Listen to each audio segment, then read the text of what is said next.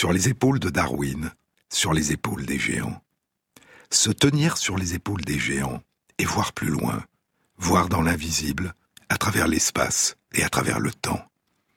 Entrevoir des temps depuis longtemps révolus, où nos ancêtres arpentaient le monde, mais où nous n'étions pas encore. Pouvoir distinguer à travers le long écoulement des âges, des éclats de passé qui soudain ressurgissent de l'oubli.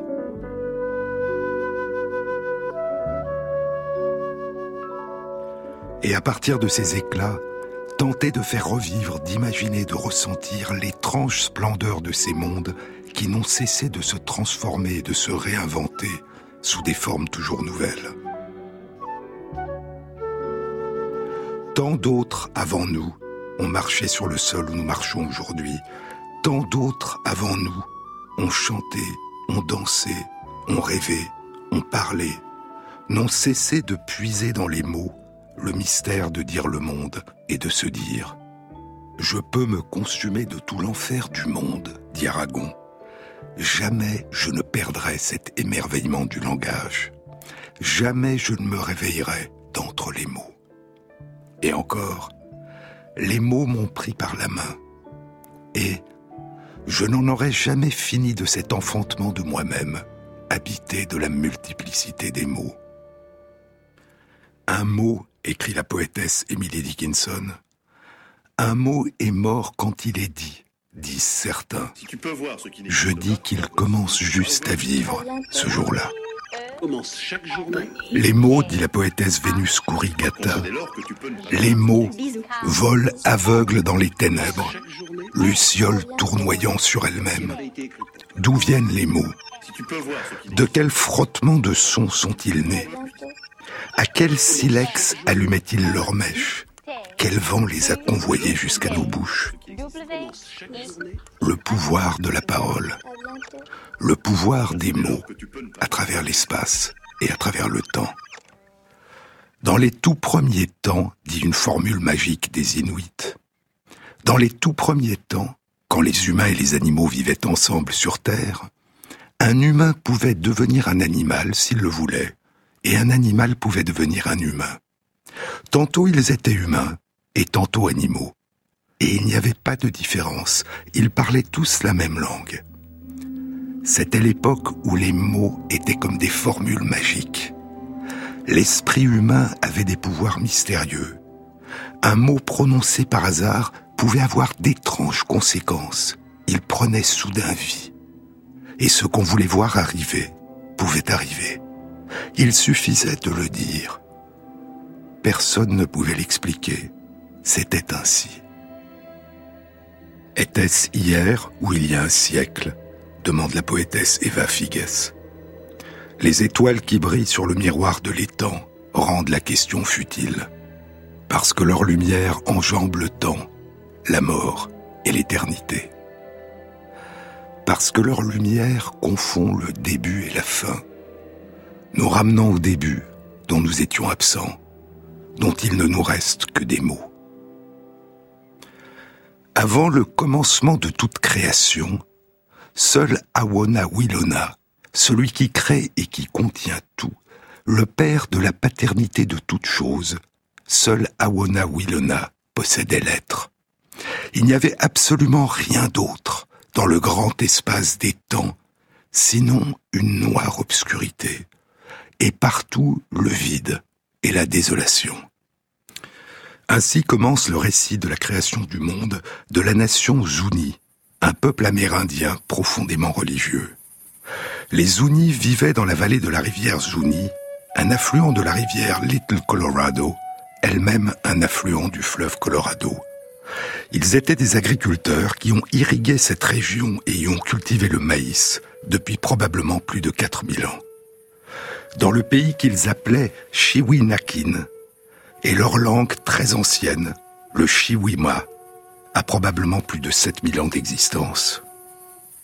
Le premier anthropologue qui a initié une anthropologie de terrain, en partageant la vie des populations qu'il étudiait, en pratiquant ce que l'anthropologue polonais Bronislaw Malinowski appellera plus tard l'observation participante, dont le but, dira-t-il, n'est pas de se contenter d'étudier des comptes rendus de récits et des descriptions, mais d'appréhender le point de vue de l'autochtone, sa relation à la vie, et de comprendre sa propre vision de son monde. Le premier anthropologue qui a initié une anthropologie de terrain est probablement l'anthropologue et ethnologue américain Frank Hamilton Cushing. En 1879, à l'âge de 22 ans, il part vivre avec les Amérindiens Zuni au Nouveau-Mexique. Non seulement il partagera leur vie, mais il défendra aussi les Zuni contre une tentative de les priver d'une partie des terres qui constituaient la réserve où le gouvernement des États-Unis les avait confinés. Il vivra cinq ans auprès des Zuni, de 1879 à 1884. C'est la période où, loin de là, en Allemagne, Franz Uri Boas vient d'obtenir son doctorat en physique à l'université de Kiel en 1881. Il a 23 ans. Il est passionné par la géographie et la psychologie et par les relations entre l'environnement naturel et le développement des cultures. Il décide de devenir ethnologue et anthropologue et en 1883, il se joint à une expédition vers l'île de Baffin, Kikik-Taaluk dans la langue des Inuits, une grande île située dans le Nunavut, dans l'Arctique canadien, au nord du Canada. Il y vivra avec les Inuits qui lui sauveront la vie durant les froids extrêmes de l'hiver, et il étudiera leur mode de vie et leurs traditions.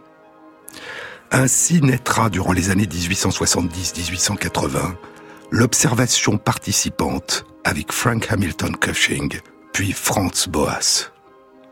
Trente ans plus tard, en 1914, Bronislav Malinowski partira à son tour. Il vivra en Papouasie-Nouvelle-Guinée, dans les îles Trobriand, dans l'archipel Kiriwana. Et huit ans plus tard, en 1922, il publiera l'un des livres fondateurs de l'anthropologie moderne, Argonauts of the Western Pacific, les Argonautes du Pacifique occidental, dans lequel il décrit les mystérieux voyages de la Kula, sur lesquels le grand anthropologue français Marcel Mauss reviendra en 1925 dans son essai sur le don, forme et raison de l'échange dans les sociétés archaïques.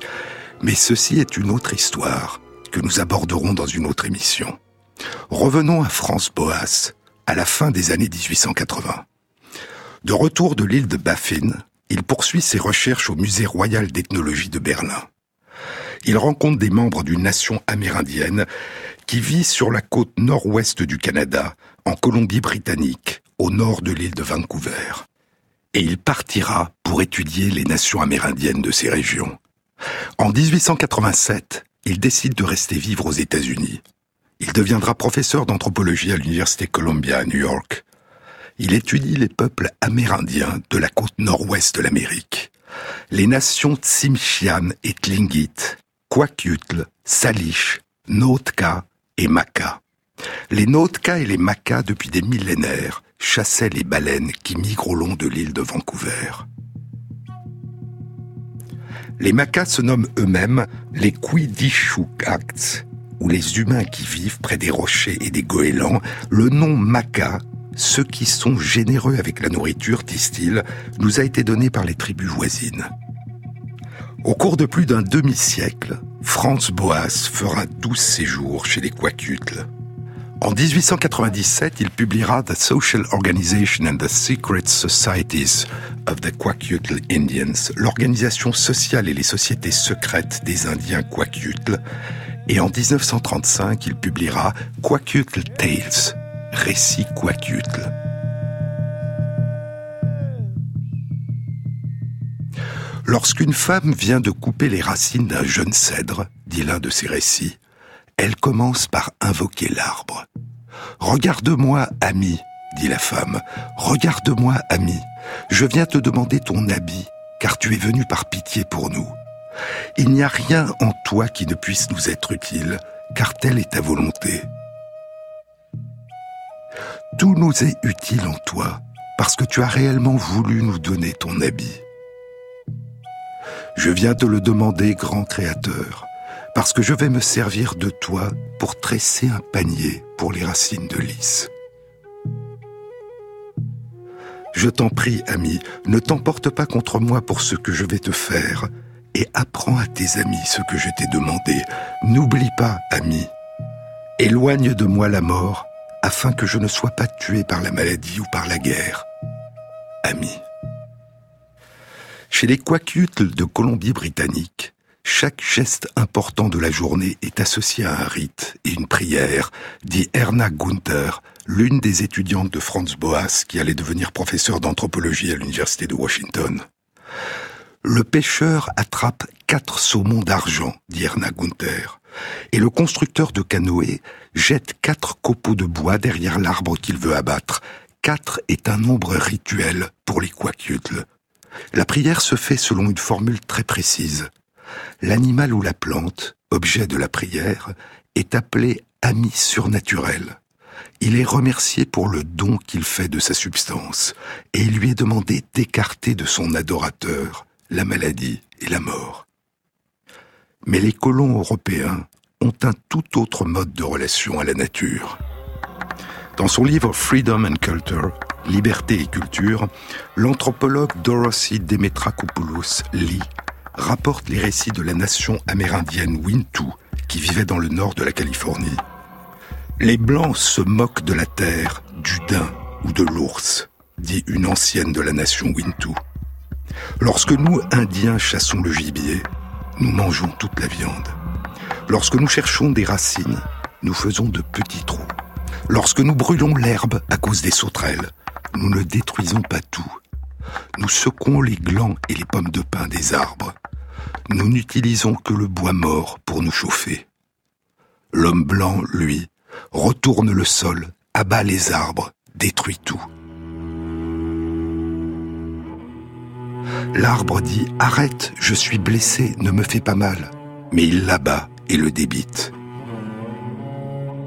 L'esprit de la terre le hait. Il arrache les arbres et ébranle jusqu'à leurs racines. Il scie les arbres. Les Indiens ne font jamais de mal, alors que l'homme blanc démolit tout.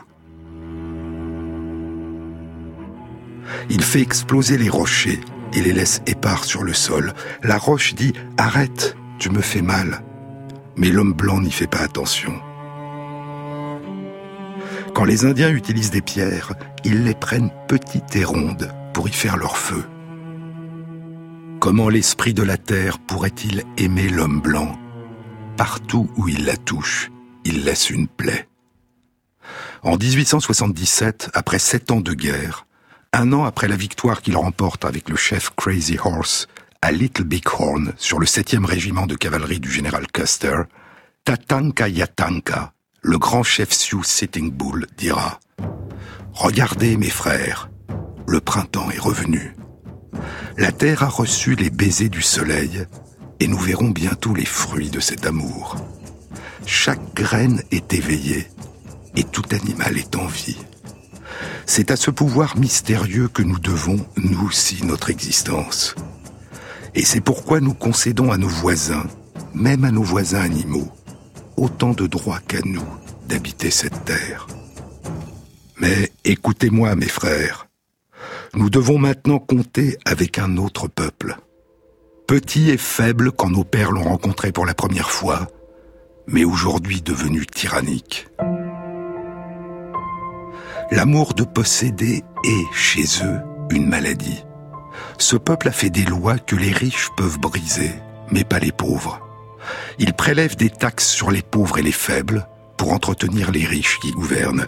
Ils revendiquent pour eux seuls notre mère à tous, la terre, et ils se barricadent contre leurs voisins. Ils la défigurent avec leurs constructions et leurs détritus. Cette nation est comme un fleuve de neige fondue qui sort de son lit et détruit tout sur son passage. Il y a sept ans seulement, nous avons signé un traité qui nous assurait que les terrains de chasse aux bisons nous seraient laissés pour toujours. Ils menacent maintenant de les reprendre. Nous ne pouvons pas vivre à leur côté.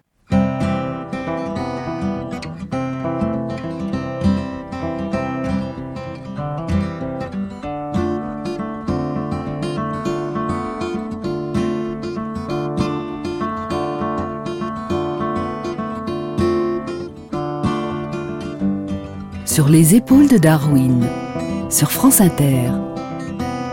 It It's knowing that your door is always open and your path's free to walk. That keeps you on the back roads by the rivers of my memory. Keeps you ever gentle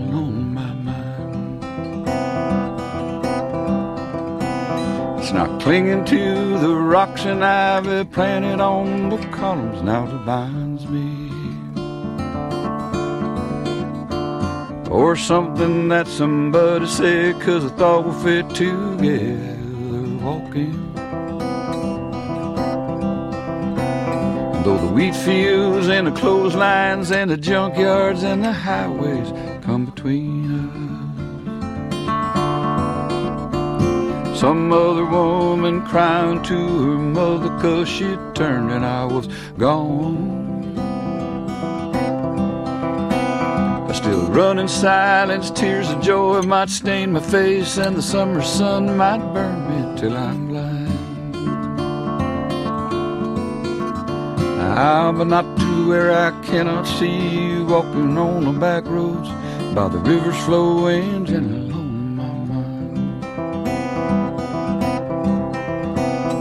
But you're waving from the back roads and by the rivers of my memory. For hours you're just in a home my mind. Jean-Claude Amezen. Nous voulons ce qui est réel dit le chant de l'aigle à tête blanche de la nation Crow. Nous voulons ce qui est réel, nous voulons ce qui est réel, ne nous abusez pas. Mais, dit un chant de la nation Pawnee, se peut-il qu'elle soit réelle, cette vie que je vis? Qu'est-ce que la vie? demande le grand chef Isapo Maxika, dit Crowfoot, de la nation Siksika qui vivait au Canada. Qu'est-ce que la vie? C'est l'éclat d'une luciole dans la nuit. C'est le souffle d'un bison en hiver. C'est la petite ombre qui court dans l'herbe et qui se perd au coucher du soleil. Et c'est ce qu'il adviendra des grandes nations indiennes. Ce ciel qui a durant des siècles pleuré des larmes de compassion sur nos pères et qui, à nous, semble éternel. Il se transformera. Aujourd'hui, il est beau et calme. Demain, il sera couvert de nuages. Ce sont des paroles attribuées au grand chef Sial ou Siat de la tribu des Douamish, dans un discours qu'il a prononcé en 1854 dans la ville qui portera son nom, la ville de Seattle, dans l'État de Washington, sur la côte nord-ouest des États-Unis. Les études actuelles estiment que, avant l'arrivée des colons européens à la fin du XVIIIe siècle, la population de cette région comptait environ 180 000 Amérindiens, et qu'elle n'était plus composée que de moins de 40 000 Amérindiens à la fin du XIXe siècle. Il fut un temps, poursuit le grand chef Siat, il fut un temps où notre peuple recouvrait le pays tout entier, comme les vagues d'une mer ridée par le vent recouvrent le plancher de la mer pavé de coquillages. Mais ce temps s'est enfui depuis longtemps avec la grandeur des tribus, aujourd'hui presque oubliées. Le jour et la nuit ne peuvent pas s'attarder ensemble. L'homme rouge a toujours fui l'approche de l'homme blanc, comme la brume changeante au long de la montagne fuit devant le soleil flamboyant du matin. Cela a bien peu d'importance là où nous passerons le restant de nos jours, car la nuit indienne sera sombre. Aucune étoile brillante ne s'élève au-dessus de l'horizon. Des vents à la voix triste gémissent au loin. Une lugubre déesse de la colère est sur la piste de l'homme rouge. Et où qu'il aille, il entendra encore le son des pas qui le poursuivent et se préparera à rencontrer sa fin comme le daim blessé entend s'approcher les pas du chasseur. Quelques lunes de plus, quelques hivers de plus, et pas un de tous les autres puissants qui autrefois emplissaient ce vaste pays, ou qui aujourd'hui erre en bandes fragmentées à travers ces vastes solitudes, il n'en restera pas un pour pleurer sur les tombes d'un peuple autrefois aussi puissant et empli d'espoir que le vôtre.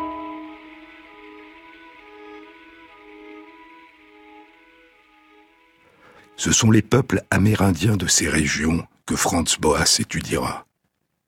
Et il combattra toute sa vie le racisme, et le sentiment de supériorité des Occidentaux par rapport aux cultures des peuples dits premiers. Il combattra aussi le fascisme et le nazisme qui se développent en Europe et aidera durant la Seconde Guerre mondiale ceux qui fuient ou combattent le nazisme et se sont réfugiés aux États-Unis. Le 21 décembre 1942, il a organisé à l'Université Columbia un déjeuner en l'honneur de son ami Paul Rivet. Paul Rivet est médecin et ethnologue, spécialiste des cultures amérindiennes de l'Amérique du Sud. Fondateur et directeur depuis 1937 du Musée de l'Homme à Paris. Franz Boas a été pour moi un maître, écrira plus tard Paul Rivet, bien que je n'ai jamais eu la possibilité de suivre son enseignement. C'est grâce à lui que j'ai imaginé ce que devait être un véritable musée de l'humanité.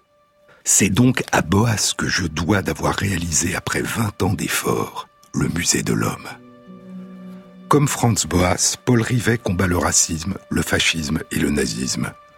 En 1934, il a fondé avec le physicien Paul Langevin et le philosophe Alain le comité de vigilance des intellectuels antifascistes. En 1938, il fait partie du comité central de la Ligue des droits de l'homme. Le 14 juillet 1940, il écrit une lettre ouverte au maréchal Pétain. Monsieur le maréchal, le pays n'est pas avec vous, la France n'est plus avec vous. Il est l'un des fondateurs de l'un des premiers réseaux de résistance, le réseau du musée de l'homme. Au début de l'année 1941, le réseau sera infiltré, démantelé, et un grand nombre de ses membres sera arrêté, exécuté ou déporté.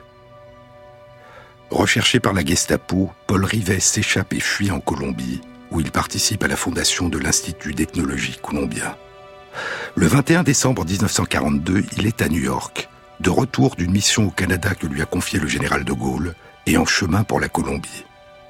Il a retrouvé à New York son ami Franz Boas et son ami Claude Lévi-Strauss qui s'y réfugiait. Nous étions réunis, écrira Paul Rivet, une dizaine d'amis conviés par Franz Boas pour un déjeuner fraternel au Faculty Club de la Columbia University.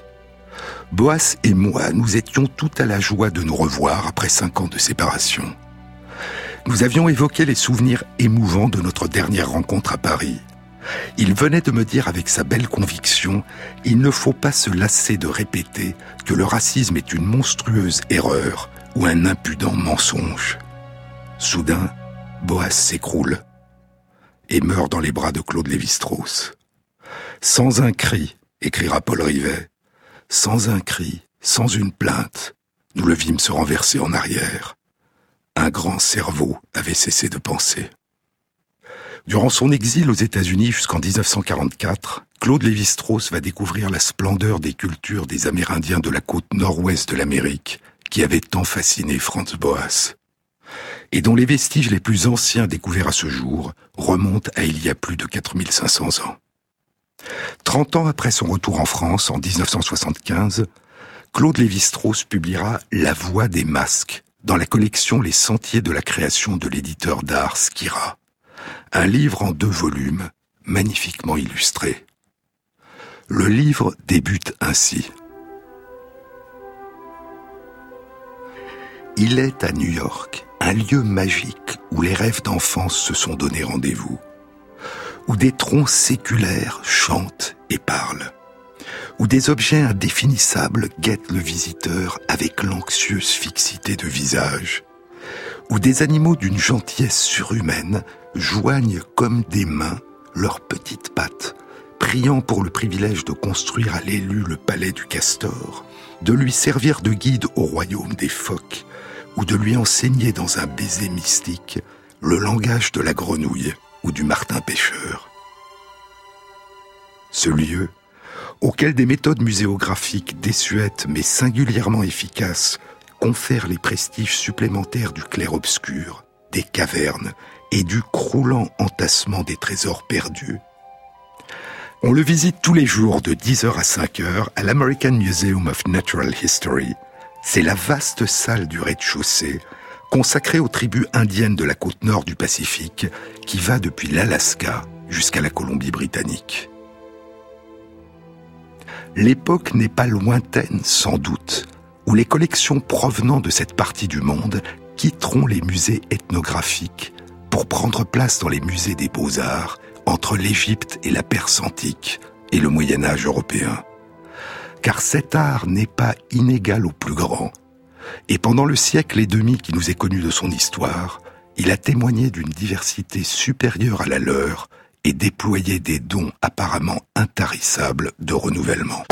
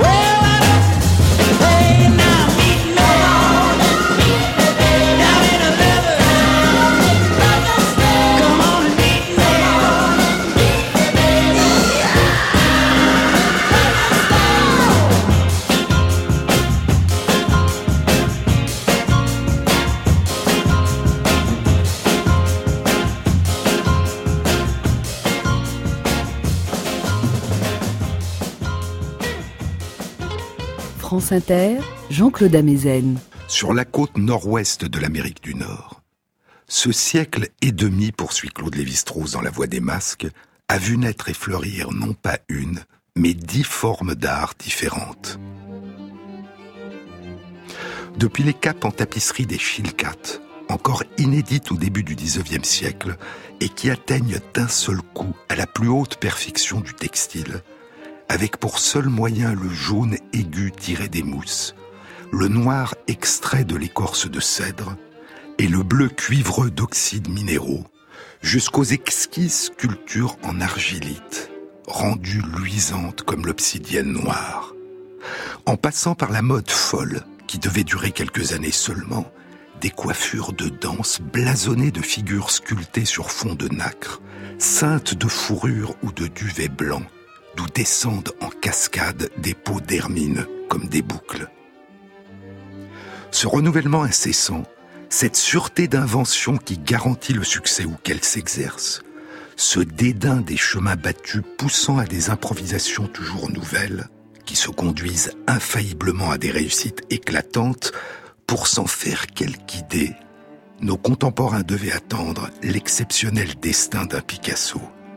Avec cette différence toutefois que ces exercices périlleux d'un homme seul qui nous ont coupé le souffle pendant 30 ans, une culture indigène tout entière les a pratiqués pendant 150 ans et même davantage. Car nous n'avons pas de raison de douter que cet art multiforme ne se soit développé au même rythme depuis ses plus lointaines origines.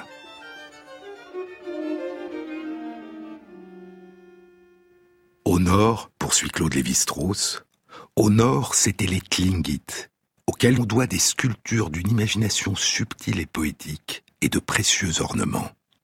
Puis vers le sud, les Haïda, aux œuvres monumentales et pleines de vigueur. Les Tsinshian qui leur sont comparables, avec peut-être une sensibilité plus humaine. Les Bella Kola, dont les masques affectent un style pompeux et où le bleu de cobalt prédomine. Les Kwakiutl, à l'imagination débridée, qui se livrent en créant leurs masques de danse à de stupéfiantes débouches de formes et de couleurs. Les notes K que freine un réalisme plus sage. Et à l'extrême sud, enfin, les saliches, dont le style très simplifié se fait anguleux et schématique, et chez qui s'oblitèrent les références septentrionales.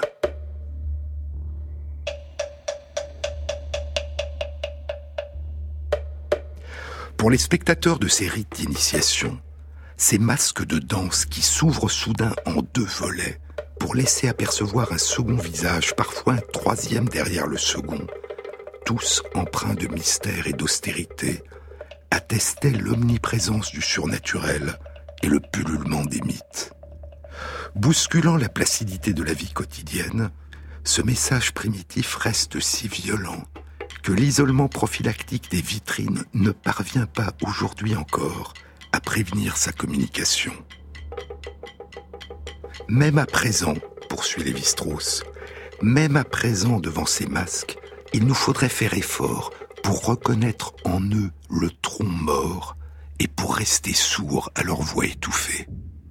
Comme aussi pour ne pas entrevoir derrière la glace des vitrines, et de part et d'autre d'un visage ténébreux, le corbeau cannibale claquant du bec en guise d'aile, ou le maître des marées commandant le flux et le reflux par un clignement de ses yeux ingénieusement articulés. Car presque tous ces masques sont des mécaniques à la fois naïves et véhémentes. Un jeu de cordes, de poulies et de charnières permet aux bouches de railler les terreurs du novice, aux yeux de pleurer sa mort, au bec de le dévorer. Unique en son genre, cet art réunit dans ses figurations la sérénité contemplative des statues de Chartres ou des tombes égyptiennes et les artifices du carnaval. Ces traditions d'une égale grandeur et d'une pareille authenticité, dont les boutiques de foires et les cathédrales préservent aujourd'hui les restes démembrés, règnent ici dans leur primitive unité ce don dithyrambique de la synthèse, cette faculté presque monstrueuse pour apercevoir comme semblable ce que les autres hommes conçoivent comme différent, constitue sans doute la marque exceptionnelle et géniale de l'art de la Colombie-Britannique. Et ce lien presque charnel, dit Lévi-Strauss, que j'avais noué avec l'art de la côte nord-ouest, ne s'est jamais relâché. Pourtant, au cours des années, ce sentiment de vénération restait miné par une inquiétude. Cet art me posait un problème que je n'arrivais pas à résoudre. Certains masques, tous du même type, me troublaient par leur facture. Leur style, leur forme étaient étranges, leur justification plastique m'échappait. Bien que profondément fouillé par le ciseau du sculpteur et muni de pièces rajoutées, en dépit de ces parties saillantes, ils offraient une apparence massive, fait pour être porté devant le visage, sans que l'envers à peine concave en épouse vraiment le modelé. En regardant ces masques, je me posais sans cesse les mêmes questions. Pourquoi cette forme inhabituelle est si mal adaptée à leur fonction? Pourquoi cette bouche largement ouverte, cette mâchoire inférieure pendante exhibant une énorme langue? Pourquoi ces têtes d'oiseaux sans rapport apparent avec le reste et disposées de la manière la plus incongrue? Pourquoi ces yeux protubérants? Pourquoi enfin ce style presque démoniaque? À quoi rien d'autre ne ressemble dans les cultures voisines et même dans celles où il a pris naissance? À toutes ces interrogations, je suis resté incapable de répondre avant d'avoir compris que, pas plus que les mythes, les masques ne peuvent s'interpréter en eux-mêmes et par eux-mêmes comme des objets séparés. Et ce sera le sujet de recherche que le livre explorera et dévoilera. Le type de masque qu'on vient de décrire, dit plus loin Lévi-Strauss, est propre à une douzaine de groupes indiens de la famille linguistique Salish. On appelle généralement ces masques Swaikswe. Dans le costume des porteurs de masques, la couleur blanche dominait. La collerette était faite de plumes de cygne, ainsi que le jupon, les jambières et les brassards, parfois en peau de plongeon, saint par les danseurs. Les masques tenaient à la main un cistre spécial, formé de coquilles de plectène enfilées sur un cerceau de bois. Les masques Swaikswe et le droit de les porter dans les cérémonies appartenaient exclusivement à quelques lignées de haut rang. Ces privilèges se transmettaient par héritage ou par mariage. Dans l'île de Vancouver, la sortie des masques avait un rôle purificateur, elle lavait les assistants. Et les masques portaient chance et favorisaient l'acquisition de richesses. Les récits de l'île de Vancouver relatent qu'au premier temps, les ancêtres des masques tombèrent du ciel. Leur visage était en tout point semblable aux masques habituels. Deux personnages arrivèrent sur la terre, ils chassèrent le troisième qui le suivait de peu.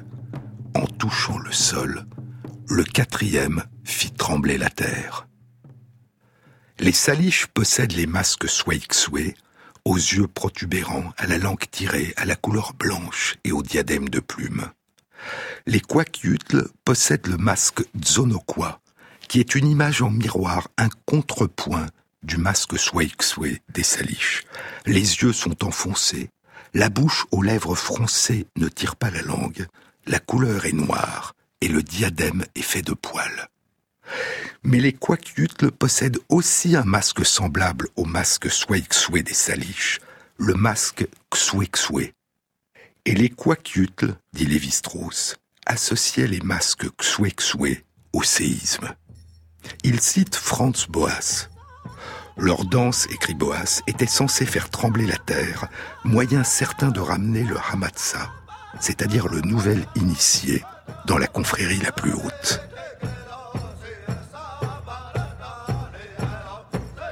Au cours de l'initiation, poursuit Lévi-Strauss, le novice, devenu féroce et sauvage, s'enfuyait dans les bois, et il fallait obtenir qu'il revienne pour le réintégrer dans la communauté du village.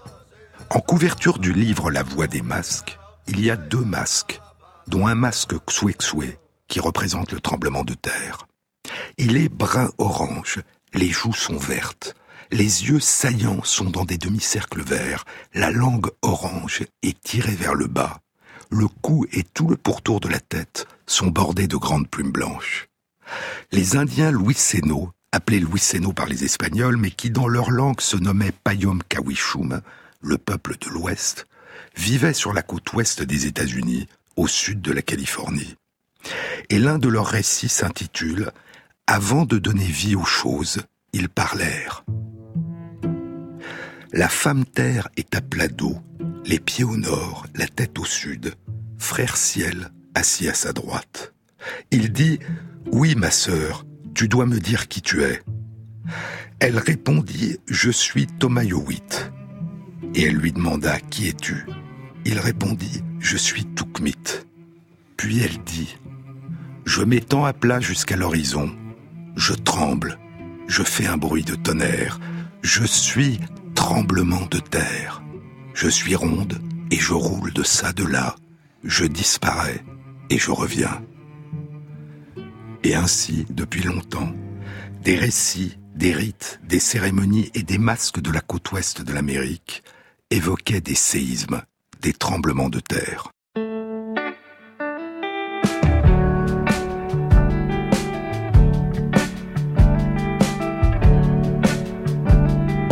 Viens, mon ami, Partons le cœur léger, la route est longue.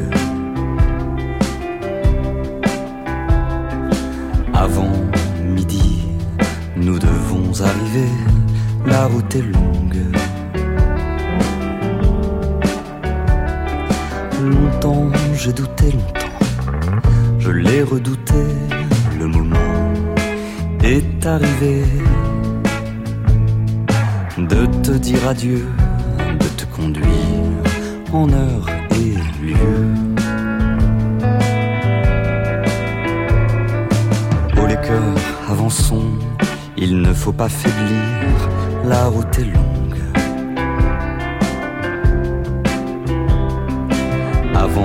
Midi, l'affaire sera réglée, la route est longue.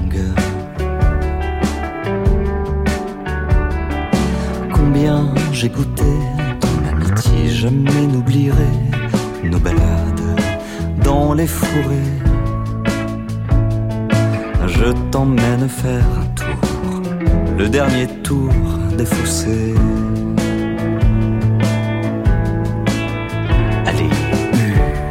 Avançons, il ne faut pas traîner, la route est longue.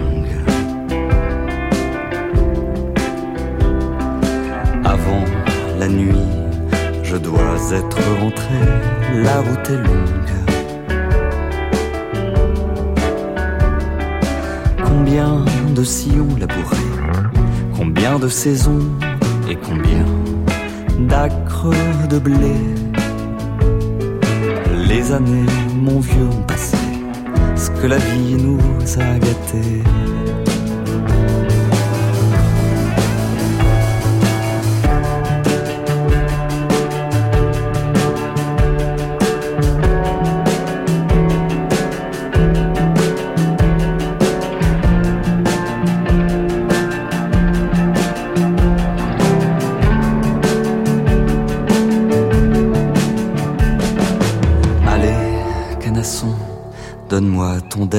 La route est longue. Avant midi, le glas devra sonner, la route est longue. Longtemps, redouté longtemps, je l'ai repoussé, le grand jour est arrivé de t'emmener faire le dernier tour de nos prêts.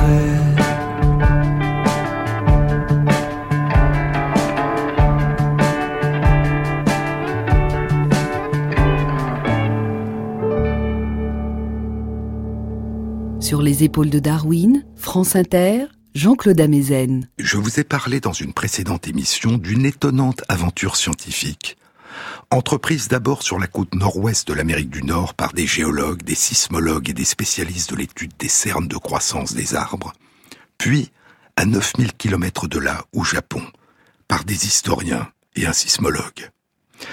Une aventure qui allait aboutir à l'identification et à la datation extraordinairement précise d'un gigantesque tremblement de terre de magnitude 9 qui avait eu lieu il y a trois siècles au niveau de la faille de Cascadia, à 80 km au large des côtes du nord de la Californie, de l'État d'Oregon, de l'État de Washington et de la Colombie-Britannique.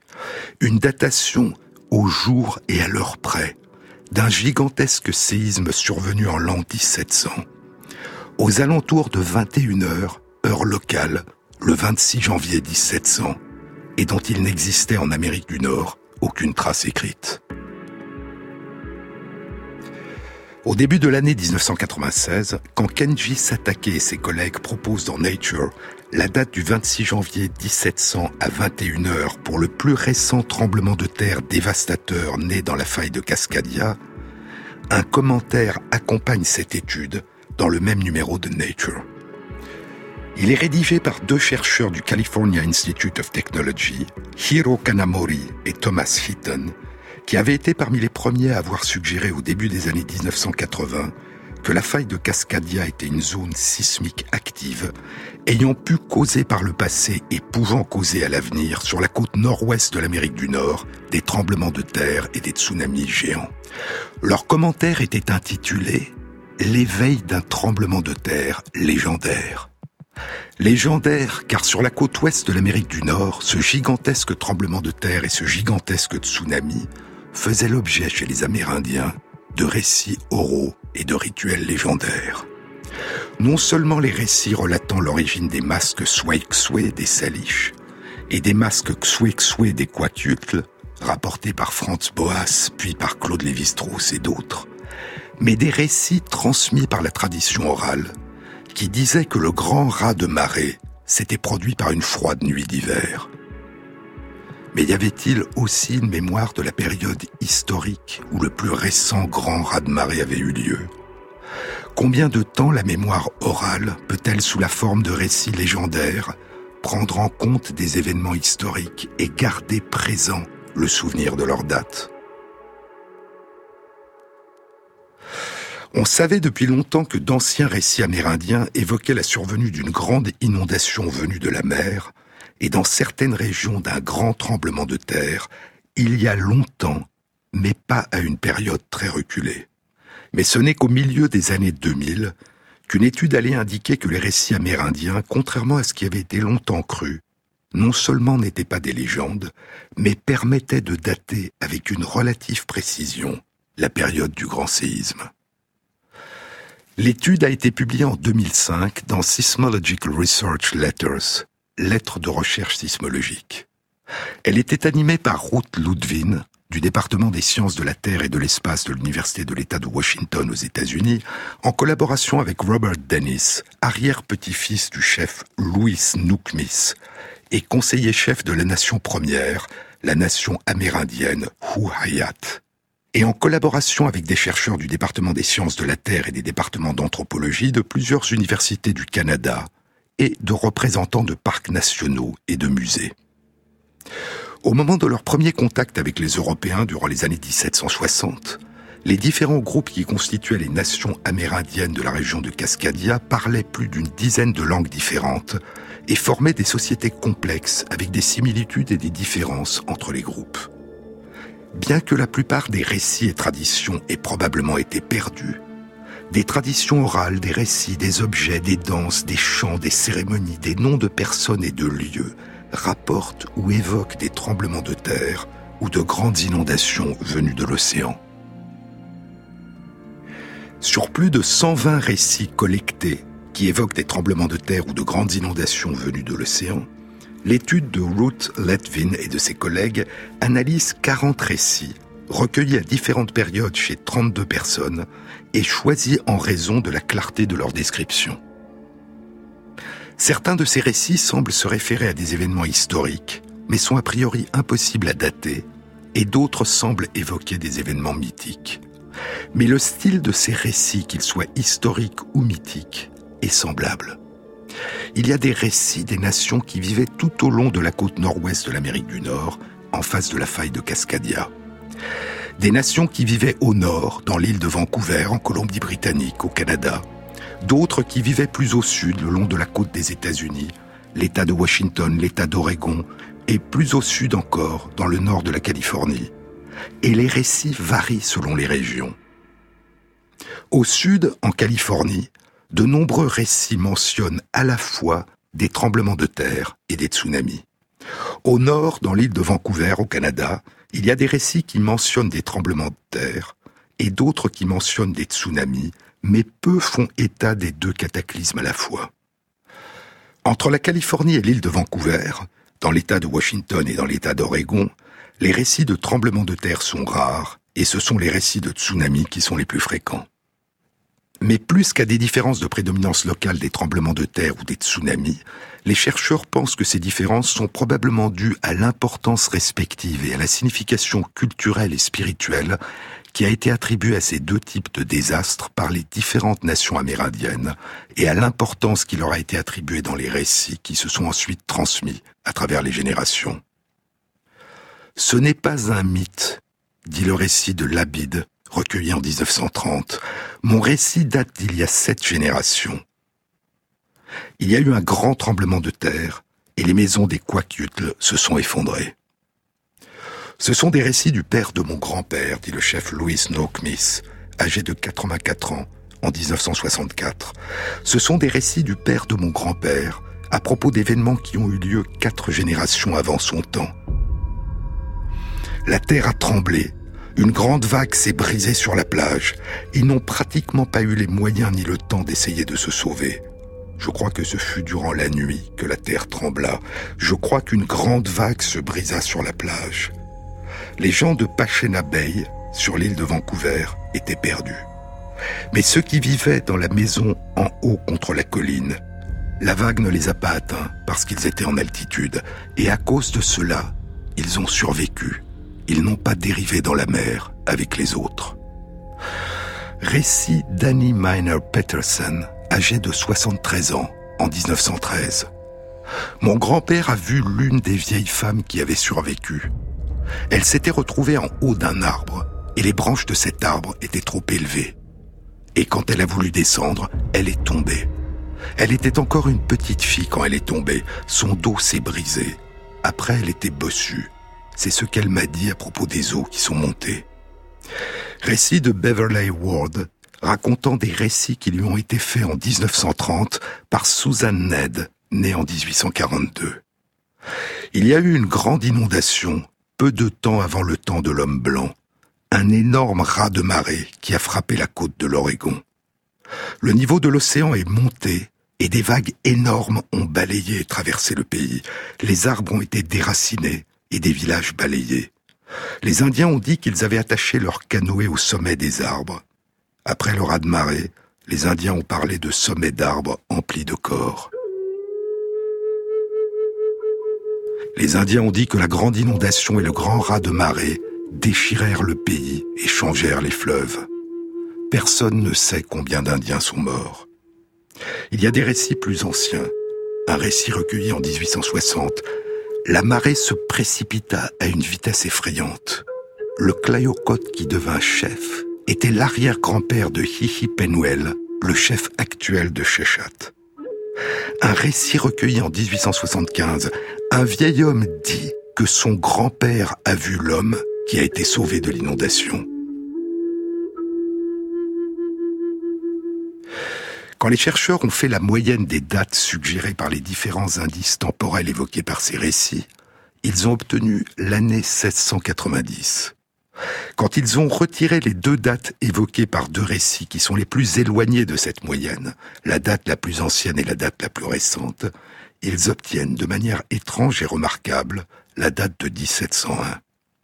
À une année près de l'année 1700, indiquée par l'étude des cernes de croissance des arbres fossiles des forêts fantômes et par les registres de l'année 1700 au Japon.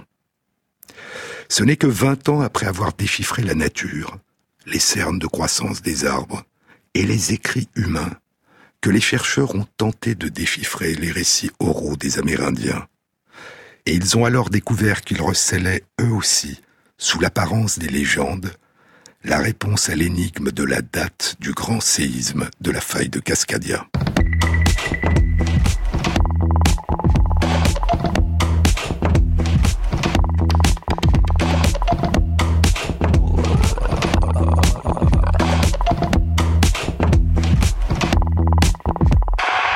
Cette émission a été réalisée par Christophe Imbert avec à la prise de son Mehdi Fata, au mixage Jean-Philippe Jeanne et Jean-Baptiste Audibert pour le choix des chansons. Bonne soirée à tous et à vendredi prochain, 17h.